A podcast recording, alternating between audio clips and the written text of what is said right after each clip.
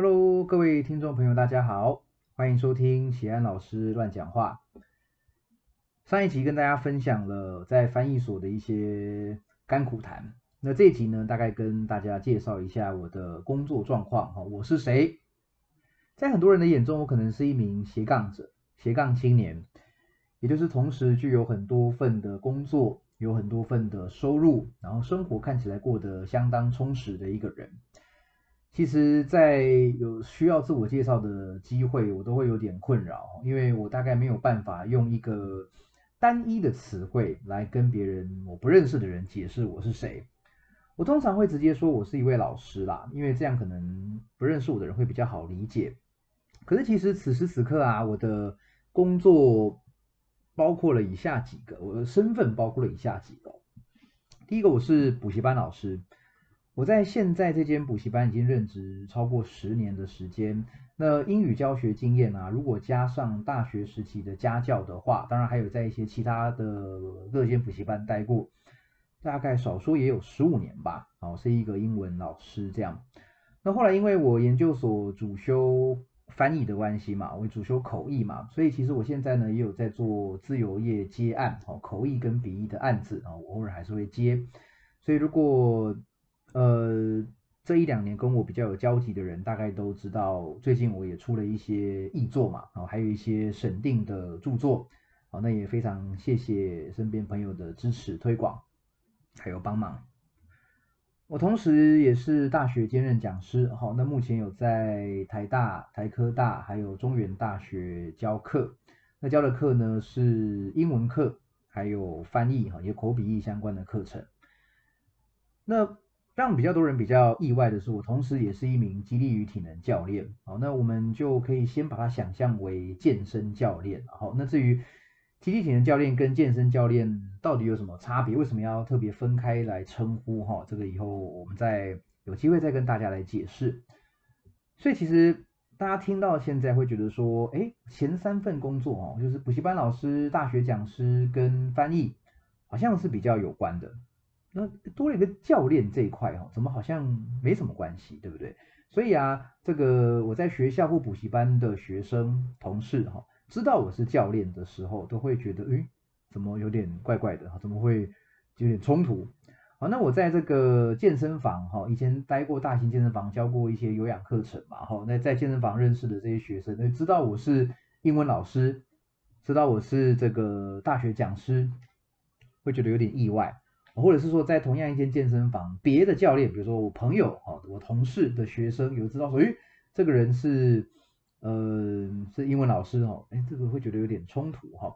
所以今天这期节目啊，就大概跟大家分享一下，我怎么会从我的本科哦，有点像是跨领域嘛，跳领域嘛，跳到教练这一块，中间大概发生一些什么事情。其实我本来想要把每一份工作的契机，哈，还有心得，哈，一路上的这些想法都跟大家分享，但我觉得这样子应该时间会拉太长，哦，所以有机会呢再跟大家讲更细一点点。那我今天大概就先从我如何跨足到健身这块领域作为主题来跟大家分享，哈。那。上一集提到我的研究所的生活嘛，哈，所以其实如果知道了我的学历的时候，如果知道我学历的话，我的工作状况其实就不太会令人意外，就是说我会接口笔译的案子啦，我会接英语教学啦，我会接这个大学的一些兼任讲师的这个位置啊，可能就不太令人意外哦。那到底健身产业我是怎么踏进去的呢？其实我从呃小时候我就很喜欢运动。那我喜欢打篮球，喜欢打羽球，喜欢打棒球，哦，喜欢，其实只要是运动我都蛮喜欢。其实游泳我小时候也蛮喜欢的。然后在高中的时候，哈，开始知道，哎，有个东西叫做健身房，有个东西叫做重量训练。当时其实为什么会知道呢？就是因为喜欢看 NBA 嘛，然后呢就有看那些篮球的杂志啊，说哇，哪哪些球员啊会。这个做重量训练啊，然后练得很壮啊，跳得又很高，跑得很快之类的，我就觉得哦，这个好像很帅。当时也不知道重量训练是什么东西嘛，只觉得很帅而已。然后刚好我记得在我高二的时候吧，我的父亲他也开始在我们台中的这个健有一间健身房开始训练。那我当时就跟跟我爸说，哎，那爸你可不可以带我去？我也要去练练看这样。那我爸他也就好啊，那就一起去嘛，然后就带我去了那间健身房哈，台中的呃，如果没记错的话叫美丽哈，美就是那个力是力量的力哈，美丽健身房哈。那当时在美丽呢，其实也什么都不懂哦。那当时的老板我记得姓张哈，张教练，那他就给了我一些一个一张课表。然后上面有满满的都是动作的名称哈，然后都是做几组做几下哈，然后他就大概教我了一下呢，我就基本上就按照自己的方法来练。好，那呃当然没有人教哈，然后自己练。那因为我对于自己身体的感受是比较，因为小时候爱运动吧，所以可能所谓本体感觉稍微好一点点哈，所以就大概能够掌握到哪些动作要怎么做。啊，那那那个地方的人也很好，就是说其他的会员啦，还有其他的教练啊，其他的前辈哈，然后看到我在做，如果哪边不对的呢，也会跑来大概跟我修正一下。那就这样养成了去健身房的一个习惯。所以后来上大学之后啊，我也开始会跑健身房。嗯，当然上大学的时候，呃，花蛮多时间在系篮哈系队打篮球上面哈，当然很多时间也是在在健身。那不过大学健身的时候也没有什么特别的突破啦，基本上就是学长说怎么练就怎么练哈，同学怎么练就怎么练，网络上的一些资料哈就大概看一看练一练这样。后来啊，在研究所的时候，因为我在补习班认识了一位我的同事哈，也是我的学长啊，此时此刻也在我们补习班任教哈。那他呢是健身经验非常非常久、非常非常丰富的一位学长哈。那就跟他认识，就聊，哎，学长你在哪边健身啊？因为我那时候毕业了嘛，也不知道说要加入哪间健身房运动这样。当时对健身也没有什么特别的目标啦，基本上就是维持个运动习惯而已嘛。然后学长就说，哦，我在古亭的 True Fitness 哈全真健身那个地方，全全真瑜伽健身那边是会员。那我就说，哎，学长，那你可以带我去。好，所以。我第一次加入大型健身房啊，就是在古亭的 True Fitness，我就加入了健身房哈。那学长当然只是带我进去而已啦，我们平常也没有说有约时间一起练，或者偶尔会在健身房看补习班遇到这样。所以我在健身房呢就开始呃上了教练课程，然后开始上教练课程。那一开始加入健身房，当然都是会分配一个教练给我，然后那教练就带我认识了一些器材啊，认识一些这个。呃，动作怎么做？然后其实跟我想象中的差不了多少，只是说教练会调整我的动作，让我就更知道说，哦，原来动作要怎么做哈，就比较会了一些。那我在那间健身房请了两位教练，哈，当请了两位教练啊，那也教了我一些蛮这个一开始健身的初学者啊该知道的东西哈，他们很多都会都有提醒我哈。然后后来呢，我开始迷上了。健身房的团体有氧课程，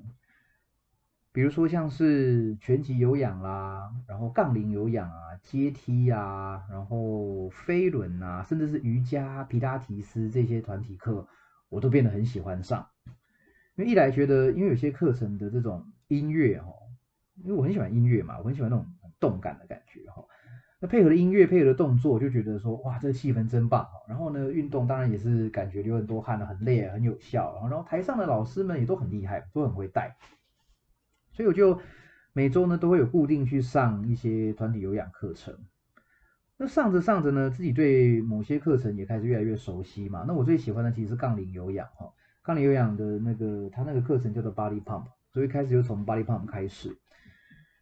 上课上一上觉得很喜欢哈，然后后来呢得知到哎有另外一套这个 Body Pump 是莱美哈 Les Mills 的这个课程系统哈，那后来呢引进了 Radical 系统，这从从那个阿根廷来的另外一个套装课程的体系叫 Radical 激进的那个字哈 Radical，然后它的杠铃课程呢也跟 Body Pump 很类似，好，然后当时呢就跟很常上我很常去上一位老师的课哈，老师叫做。Bruce 哈，那个洪洪伟杰，洪伟杰老师哈，他可以说是呃把我推进健身产业的一个，算是一位贵人哈，到现在还是非常的感谢 Bruce 老师哈，伟杰老师这样。那我就跟他聊说，哎，老师，那我可不可以去受训，去培训啊，然后成为这个老师这样？然后他也就告诉我说，哎，有什么讯息啦，哪哪一天报名多少钱啊，然后给我看那个简章哈，那我后来我就去了，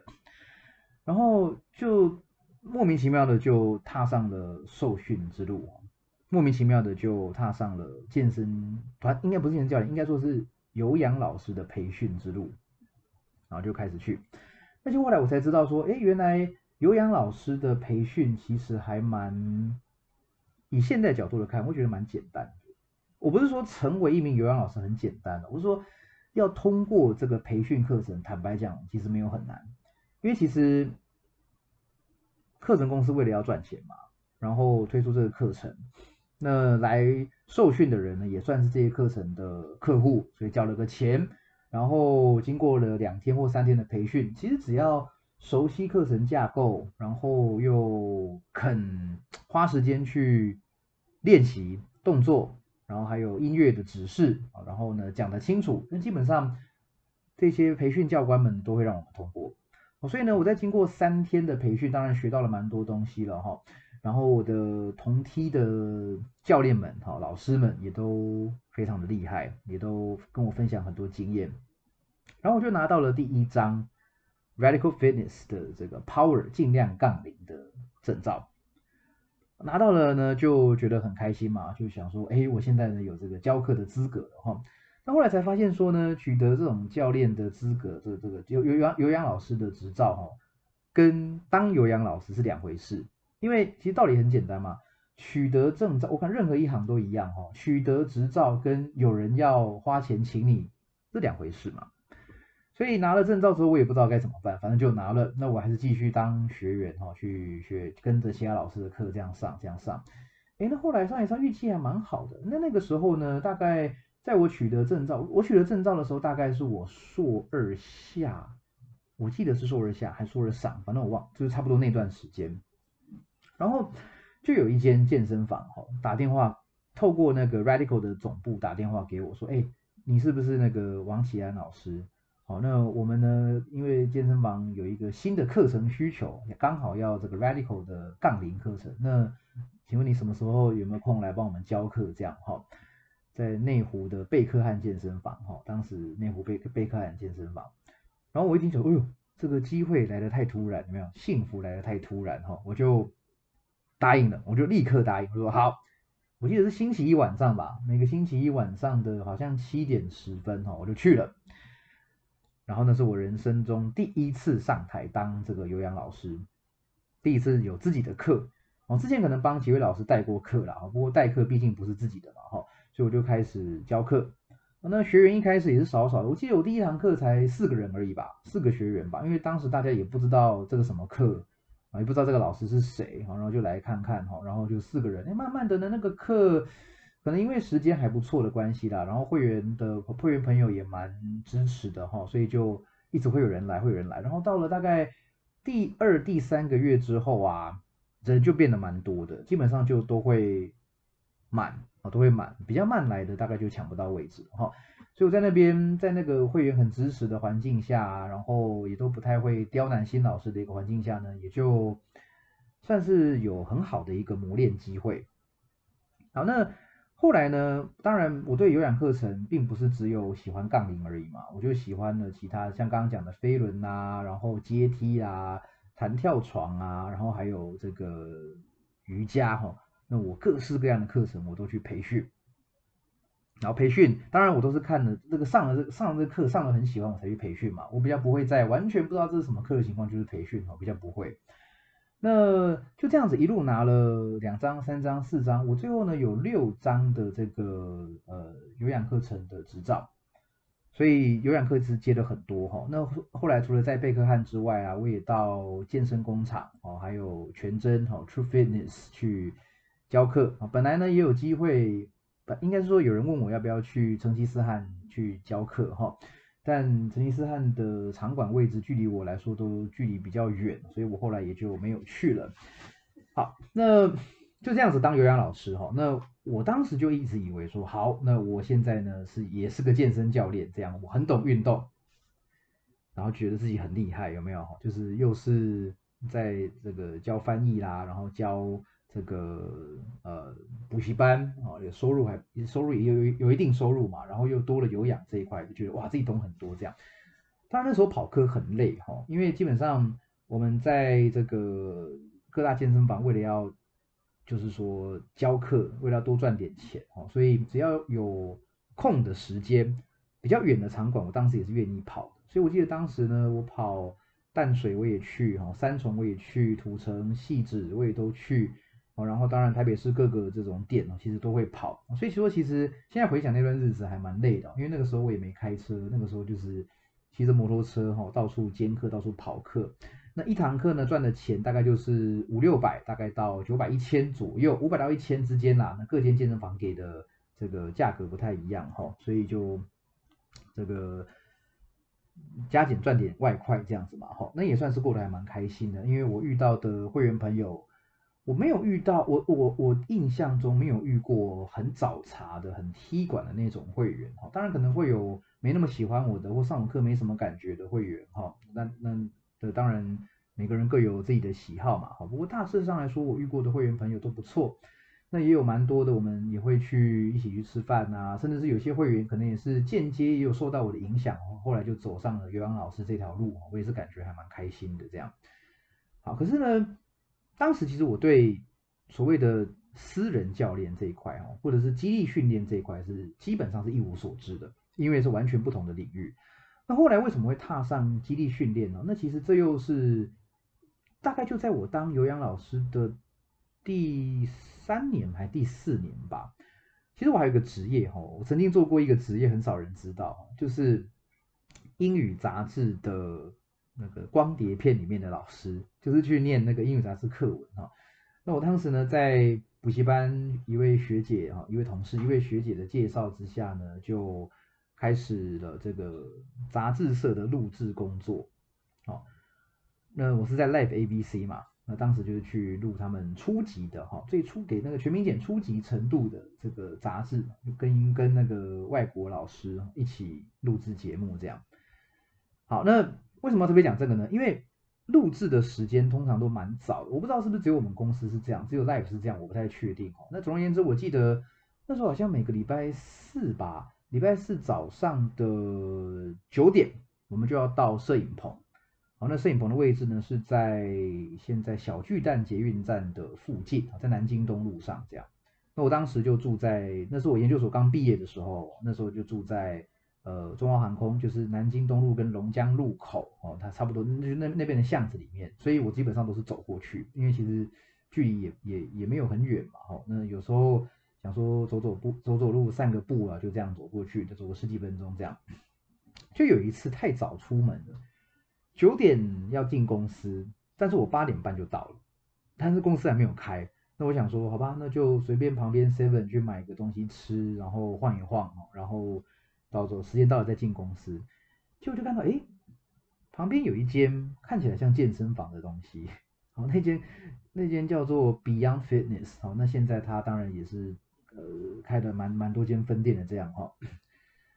但但但我当时当然不认识 Beyond Fitness 这间健身房，我只知道说哦，它的嗯招牌上面写着一些很厉害的字，比如说科学化训练啊，呃运动表现提升啊。然后周期化训练什么什么这些看起来哇好像很厉害的一些词，我想说这是什么啊？我就不懂啊。那我就走下去看看。八点多而已哦，一早八点多一进去呢，我就觉得，哎，这地方跟我想象不太一样。因为我想象中的健身房应该要是很大间的嘛，可能就像 World Gym 哦，可能就像健身工厂啊，像成吉思汗一样哦，都是数百平的这种健身空间哦。可是不是哎。那间健身房，那间应该讲训练中心啦，哈，Beyond 的那个南京店，哈，它大概多大呢？我也说不出来空间大概多大，但是它里面就是呃三个还是四个蹲举架吧，然后一个长一个草皮啊，一个长方形的这个场地这样，还蛮小的，比起大型健身房真的是蛮小的。然后当时里面有一组。教练跟学生哈，然后那个教练呢带着学生，好像是在暖身吧，在踩飞轮哈，然后他就看到诶有个陌生人来哈，就是我，他就跑过来说呃不好意思，他现在正在教学啊，然后没空这个招呼我哈，就说，哎，要不要留个资料啊？然后什么约个时间来体验？那我也不疑有他，我就觉得这个地方还蛮蛮酷的嘛，哈，我就留下我的资料，然后教练就跟我约时间。那后来在约定那天时间，我也就去了。那教练呢，就大概跟我解释一下肌力训练，哈，肌力与体能训练大概是什么？然后主要是自由重量啊，用杠铃啊、哑铃啊、壶铃啊，那甚至搭配一些，比如说药球、战绳、T R X 哦等等的这些，大家很多朋友应该知道的一些器材，好，让你做这个训练，哈。那我当时这大这个大概也解决了我一个问题嘛，就是当时奇怪，整间健身房怎么没有那种。呃，做腿推的啦，然后做夹胸的啦，做飞鸟啦，这些怎么都没有这些器材哈，所以他都带大概带我走了，就大让我认识的自由重量哈，应该是这样说。好，那那位教练呢，他叫做 Jack，他姓邱哈，然后他他叫做 Jack，呃，他可以说是我的激励与体能的启蒙老师哈，启蒙恩师。他让我知道，应该说他带我做了，带我学会了。激励与体能的这些常见动作，比如深蹲、硬举、卧推、肩推啊、壶铃哈，然后还有一些简单的这种举重衍生动作、爆发式动作哈，基本上都都是他带我练习的，他带我练会的这样。那我后来从邱教练那边得知说，哎，有一个好像很厉害的地方哈，叫做怪兽训练啊，怪兽训练就是何立安何老师哈，他。呃，应该不久，大大概差差不多那一阵子吧，就是从文化大学辞职出来哈，然后开了在公馆开了这怪兽训练哈。那我就透过 Jack 教练才知道，哎，有一号人物叫做何立安何老师何博士这样。然后我就上网查了一下，然后看到哎何老师有一些影片哈，有一些哎那时候影片还是文章啊，反正就觉得说哎老师这个讲的话。好好特别哦，因为当时从来也不懂这个这些科学化训练嘛，或者是说大重量训练啊、核心啦，哈，什么都不懂。那我第一次认识，应该说第一次接触到哈，看到何老师本人哈，是在一个活动叫做怪兽夜谈哈，夜就是晚上嘛，谈就是谈话，去参加怪兽夜谈，报一个讲座，然后晚上好像是两小时的一个讲座吧。主题叫做为什么你需要做大重量训练，是一个蛮大的题目哦。那当时当然也没有什么想法嘛，反正就去听哈。然后听，其实当时很多东西也是有听没有懂，然后大概只知道说哦，重量训练很重要，自由重量什么的哈，就大概有这个概念哈，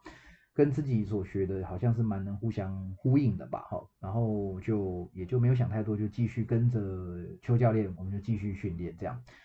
就后来呢，得知说，哎，怪兽训练有开一个这个教练俱乐部哦，教练俱乐部，然后就说呢是为期三个月的课程啊，然后这个不管你是教练哈，想成为教练，还是说对集体体能训练有兴趣，想学更多的人呢，都可以报名参加。当时也不知道是什么哦，然后我就想说，嗯，这看起来也不错嘛，哈，然后就也就没有想太多，就问邱教练说，哎，这个可不可以去参加呢？他也是蛮鼓励我的哈。去参加这个教练俱乐部，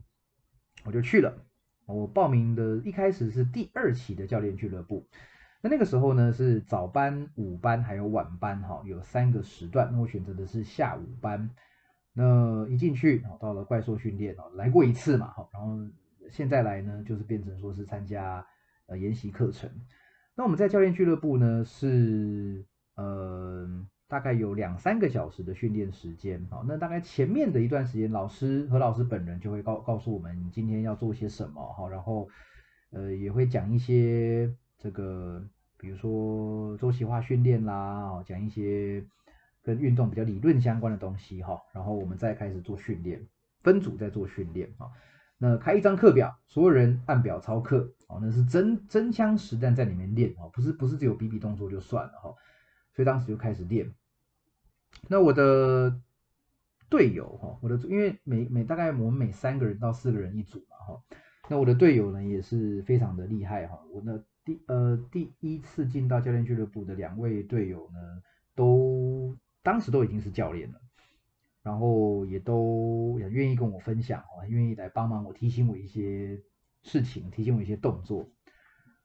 然后就这样，我就觉得哇，经过三个月的训练一周两次哈，然后总共三个月这样的训练，好像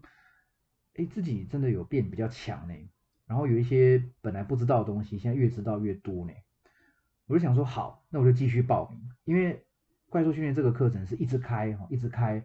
到现在是第十九期的这个怪兽教练俱乐部了哈。我那时候第二期，然后一期三个月嘛，就知道哇，很久很久很久很久以前了哈。那后来呢，老师好像是在第三期还第四期教练俱乐部的时候开了教练研究班哦，教教练研究班。那研究班是什么？研究班基本上做的事情跟俱乐部很类似，只是在一开始。大概有三四十分钟左右的时间，老师会讲解很深入的，但也不是到非常艰涩啦，哦，是算是算是深入哦，然后的这个学科内容，比如说会讲解详细的讲解周期化训练啦、能量系统啊、内分泌系统啊，然后还有这个各个动作技巧啦，当然还会讲一些时下比较流行的一些健身的话题哈，然后都跟我们分享。包括了科学的证据，还有老师本人的看法，他都会跟我们说哈。然后讲完之后呢，一样是进行分组的练习。那我就这样子一路哈，从俱乐部到研究班，我连续报了没有连续了哈，就但我总共报了十期，十个三个月这样，中间好像只有修了一期还是两期，好修了一期还是两期这样，我连续上的非常非常的久。那大概上到中间的时候呢，就觉得说，哎，自己懂的东西好像也算是还 OK 了哈，所以我就开始在有有想要接学生的一个念头。那当然我也没有没有想过要放弃我的本业嘛，因为我英文教的好好的，然后大学教的好好的，然后口译也做的好好的，这样从来没有想过要放弃。那我的第一个学生哈，其实也很妙，我的第一个学生其实是嗯。一个 bartender，一个 bartender 哈，那其实因为我很喜欢喝酒，我很喜欢，也不是狂喝啦，我喜欢品酒，喜欢抽雪茄，所以其实我在研究所时期就常常跑酒吧，大学就常跑啦，不过研究所跑的更多，因为毕竟经济能力比较好嘛，就常跑酒吧啦、雪茄馆。好，那我的第一位学生哈是。他叫 Tommy 啊，他是我的在雪茄馆认识的，当时他是雪茄雪茄馆的员工，那我们后来也变成还蛮蛮常联络的哈，后来有有一阵子是蛮常联络的这样，那他当时也就他很喜欢跟我聊天嘛，我们那时候很喜欢聊天，然后就聊到说，哎，对健身有兴趣啊，哎，你你那个你算是教练吗？什么就聊聊一聊，我们就好，我们就上课这样，我们就就开始我来带他训练这样，然后当时也很可爱哦，当时也没有讲说要多一堂课多少钱哦，就说，哎，那。我带你练一次，那你给我一支雪茄哦，你觉得喜欢雪茄就这样子来来交易这样啊，所以从那个时候就开始我的教练的生涯啊，然后后来就这样子慢慢教，慢慢教，在教的过程中，当然自己也会调整嘛，然后也同时在何老师那边学习嘛，然后同时间呢也开始接触到各大各大证照我没有真的去考。什么特别的证照？我的我的手上的证照就是呃怪兽训练的 C 级还有 B 级证照这样。那但是包括了 NSCA 啦，然后 ACE 的这些呃内容哈，我我大我都有翻，大概有翻过，有去了解一下哈，就是看他们的教科书哈，然后问问这些考过这些教练证照的一些分享哈。那我我心中的想法是说，因为我们没有打算要进到大型俱乐部去服务当全职的教练哦，所以我暂时没有要考到这些证照。但是这些证照的书啊，都有蛮多的内容，是我看了以后发现，哇，原来这个基础的这些解剖学啦、哈机动学啦、力学啦，然后内分泌系统啦、哈这些什么的，都是哎补足一下我的知补补足一下我的背景知识这样哈，所以就开始。这可以说是学术并进嘛？哈，就开始练，其实也练的有点心得了哈。我还记得我在那个 Beyond 给邱教练带这个机器训练的时候呢，第一次测我的 ERM 哈，三个动作：深蹲、卧推、硬举的 ERM。我记得第一次测深蹲是一百四十二点五吧，然后卧推好像是一百一，硬举好像是一百六。第一次测，然后。在怪兽的那个俱乐部跟研究班一段时间之后呢，哈，好像三年吧，两年还是三年吧，深蹲可以到了两百三、两百四，然后卧推进步的比较慢，大概一百一百四、一百五左右啊，然后硬举大概也是两百五、两百六这样，就进步的还蛮多的哈，所以其实觉得还蛮开心的，蛮有成就感的。然后学的东西呢，也越学越多哈，也开始知道了更多一个教练该知道的东西哈，大部分应该都不算太陌生这样。然后更幸运的是啊，在我越学越多，然后学生也越接越多的过程中呢，我有了一个结合我的兴趣跟专业的一个机会。在在那个当下，其实我觉得我的。这个基地基地训练这一块算是我的兴趣，那我的这专业毕竟还算翻译嘛，好，那我说为什么说结合呢？因为那阵子何老师他有在做，应该老师一直有在做吧，好，书籍的审定跟翻译，然后当时几位教练哦，算是我的前辈们，他们已经先翻译完了一本书，哈，那本书的英文叫做《Advanced Strength and Conditioning Training》，那中文的书名叫《调控力量》。哦非常硬的一本教科书哦。那几位翻完之后呢，让何老师来审定。那可能何老师也是很忙嘛，那他又知道说我的背景哦跟语言翻译有关，他就问我说：“哎，那我们一起来审定这本书。”我就说：“，我当然是一口答应嘛，哦，就是这么好的机会，又可以学，又可以赚钱。那审定的名字，老师还说名字我们会一起放在书上哈。”我说：“好，当然好，这是一个非常荣幸的机会，我就参与了。”那那本书真的是很难哈，当时对我对当时我来说是有点越级打怪哈，我只能从原文去判断说这个译文应该是没有翻错，但是他在讲什么呢？我坦白讲有很多地方我就是看不懂，但是也就这样子审定了啊，那本书也出了，那我的人生哈第一次我的名字印在书上就是调控力量那本书，在那本书封面的最左下角，审定者两位嘛哈，就何老师还有我，那出来时候是觉得哇。想不到我的书也可以，呃不，我的名字也可以印在书上，这样。那从那时候开始啊，应该就是说出版社也注意到我，有注就是说，哎，有这样这样的一号人物哈，是呃，因为我挂的头衔我是都是写着这个台大外文系的讲师嘛，然后就开始说，哎，有这样的人，然后他对运动，呃，有有一些概念哈，所以就会开始找我来这个呃翻译或者审定书籍哈，那包括了。还有一位也是做也是有在做教练的 Waits 哈，这位堡垒文化的总编辑哈，那他也出了很他们他很认真出了很多这个运动啦、基地训练等等相关的书籍啊，他也给了我很多机会让我来翻译书。那大概呃截至录音的日期为止，大概最知名的一本可能是健身也健心吧，就 Dan John 的那本书哈，就是。为此，他找我来翻译的，这样哦，那很感谢他给我这个机会。所以在这个出书呢，就是开始会有一些认识的啦、不认识的人呢来问我说，愿不愿意帮忙翻译啦、帮忙审定啊，甚至纯粹的帮忙推荐啦。哦，那也就开始了我的这个呃翻翻这种在运动科学相关书籍的这这块路哈，就从这个时候开始。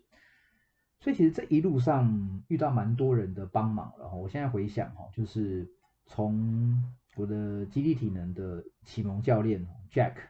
带我认识了这块世这这块世界哈，然后又遇到了怪兽训练的何立安何老师，又等于说他也不是他他当然他不是我的私人教练嘛，但是他教了我很多很多的东西哈，我现在的很多理论啊动作技巧基本上都是在何老师那边学到的。然后一路上的这个学生哈，也都蛮愿意支持我的，然后也介介绍学生哈，然后出版社也蛮信任我的啊，可能因为我的专业就是有翻译这一块嘛哦，所以大家现在也知道说，呃，基地训练啊，运动这一块是蛮受欢迎的哈，这一类的书呢，应该会卖的还算比较不错，所以就推出很多。相关的著作，那也都有很多翻译机会啊，所以我就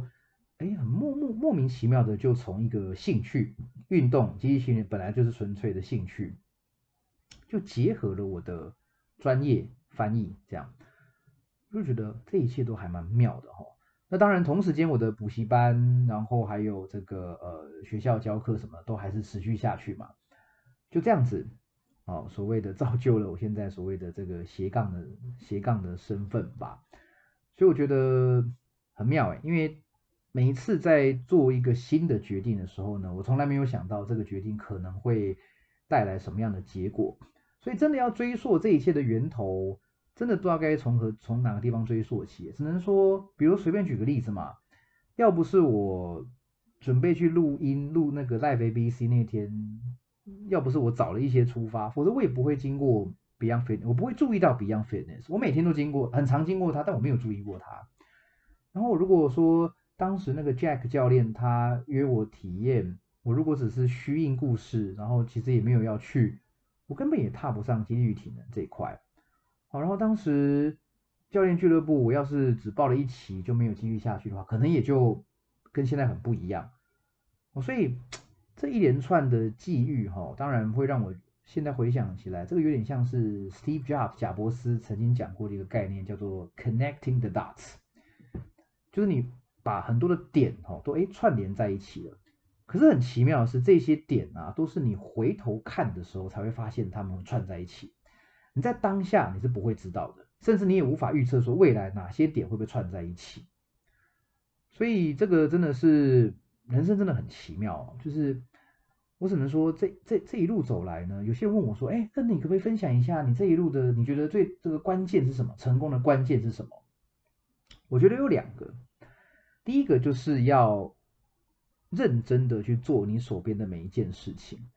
这一点我还蛮自豪的。就是不管什么事情，我喜不喜欢做，只要它是我的责任，我就认真做它，我就尽我的能力把它做好。那我不敢说我一定做的多好了，但是至少我尽力去做嘛。啊，不会我就问嘛。我也很不喜欢不懂装懂，有没有？就是，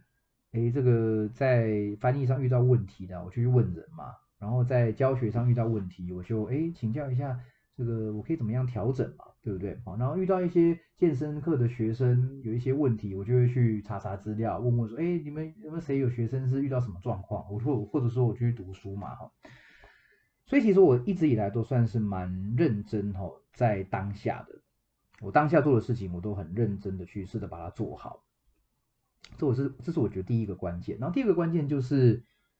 坚持，呃，锲而不舍哈，坚持。很多事情其实做一做会不太确定它的意义是什么。就像在这个呃教练教练班的时候啊，在这个教练俱乐部的时候。会有时候觉得哇好累哦，那个训练真的累，然后有些动作真的是怎么学都觉得很没有成就感，爆发式的动作啦，举重相关动作都觉得好累哦，然后怎么这么多动作要调，我觉得很烦。其实我到了现在，当然还有很多动作都在修啦，也都在摸索啊，因为毕竟这些动作永远没有完美的一天嘛。但是其实从一开始觉得有点不耐烦哦，到后来会觉得说，哎，这个。修正啊，调整的过程，不就是这件事情之所以可贵的地方吗？回头想哦，就像就像以前在研究所的时候学口译，或者说更早在这个认真学习英文的时候，都很想要学得很好嘛，想要变得很厉害嘛。可是越学就越发现说，哎，从每次的调整，每次的学习，都觉得哎自己在成长，自己在变强。虽然永远不会到达自己觉得自己很强的那个境界哦，但是看到自己的进步就觉得很开心。而这个进步真的是来自于很长时间的累积。我想任何呃精通某项技能的朋友应该都能够体会这一点吧，对不对？就是重点并不是你终点走到什么地方哦，重点是重点是你在过程之中你是不是很认真而且很坚持的去把事情给做好。你不要对不起自己嘛。当然，你不是说完全没有梦想，但是你在达到梦想之前呢，你要把那种很小的哈，很一开就是就是说当下该做的事情，把它很认真的做好，然后你才能够看到说，哎，原来好像还有其他机会，哦，原来好像不是说非常的茫然嘛，对不对？哦，就能够一直把事情做好，这样，对啊，所以。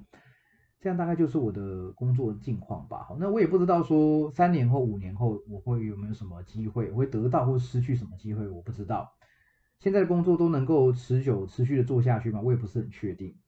哦，那比如说也有人会问我说啊，你录这个 podcast 节目要干嘛？又又没有又没有要赞助，又没有要什么要要干嘛？哈，其实我也不知道，反正我就是觉得我现在想做嘛，那我就来做做看这个事情啊，然后坚持下去，然后用用心的做。如果说做久了有其他的机会，那那很棒，是我赚到。如果做一做发现说好像也还好，自己也没那么想做。大概也就算，我也不会觉得可惜，因为我当下我觉得只要是认真在做一件事情啊，基本上都我都不会怕浪费时间，我都觉得都算是一种练习。就好像人家问我说：“哎，那你研究所学口译，那你到现在口译案子也接的不是很多，然后基本上都在教学，不管是学校教学、补习班教学，还是在健身房教学，啊，你不觉得学口译很浪费吗？”我想一想，我觉得。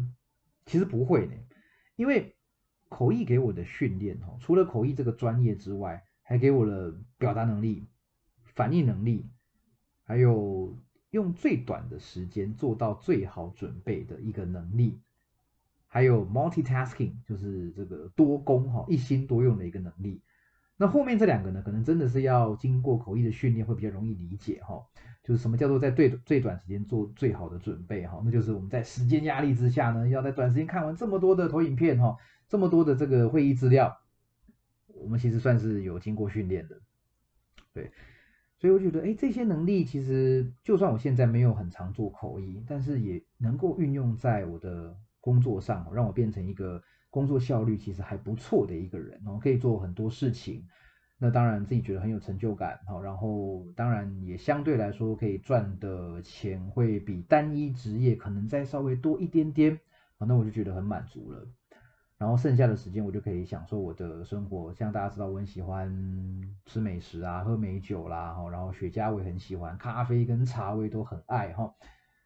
对，那最近又最近又迷上了车子，你知道吗？被几位呃损友哈，好朋友损友就是说，呃，推哥你车子可以怎样弄？可以，所以以后会不会又继续再改车玩车？我不知道啊。但是现在我都不做任何的预设啊。但是就是每件事情，只要我觉得 OK 的，只要我觉得不会排斥的，哎，我都做做看，用心去做，看看会发生什么事情嘛。所以大概就是这样子哈，跟各位分享，主要是分享如何从这个英文跟翻译专业跨足到健身这一块哈。那不知道各位有没有什么样的想法哈？其实我也蛮好奇，就是说这样子分享是不是能够给各位带来一些启发哈？所以说，如果大家有任何的问题，哈，不管是针对自己的、针对我的问题呢，也都欢迎留言，或者是想办法让我知道，好，那我可能在之后的节目呢，诶，大家问题够多了，我就可能针对大家的问题来回复，好，来专门开一题做回复。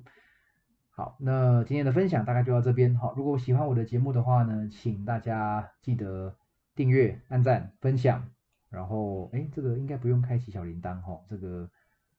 Podcast 节目好像没有哈，反正记得多多分享，多多支持好，然后以后我会推出更多更精彩的节目，更精彩的话题，再跟大家分享。好，谢谢。